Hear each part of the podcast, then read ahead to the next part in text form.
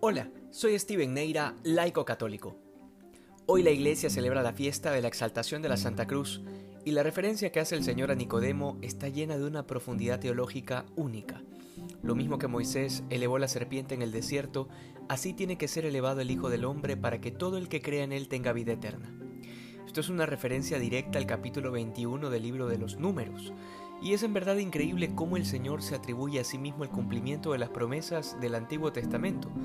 De hecho, esto lo hará muchísimas veces a lo largo de su predicación.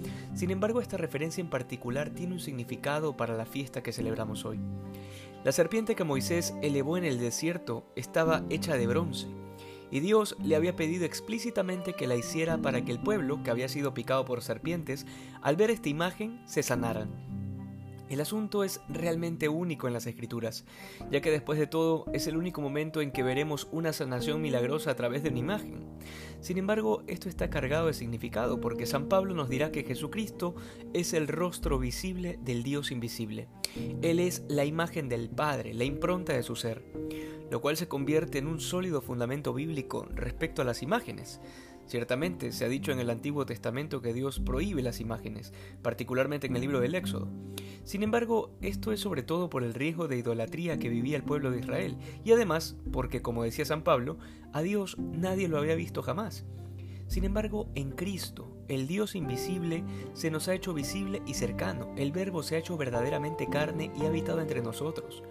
Por otro lado, los cristianos exaltamos la cruz sencillamente por aquel que fue clavado en ella y la exaltamos no celebrando la muerte, sino justamente el triunfo de la vida sobre la muerte en esa cruz, porque si bien la cruz era signo de maldición, gracias a Jesucristo se ha convertido en el signo más grande de redención universal y de amor divino. En este sentido, la cruz se ha convertido para la Iglesia en una bandera de batalla en medio de este mundo hostil, y a la vez en signo de luz en medio de las tinieblas. El querer de Dios es que el mundo se salve a través de esta cruz gloriosa, y nuestro deber como cristianos es mostrarle al mundo al crucificado. Después de todo, no hay resurrección sin cruz, no hay alegría sin dolor, y no hay vida sin muerte. Que hoy seamos más santos que ayer. Dios te bendiga.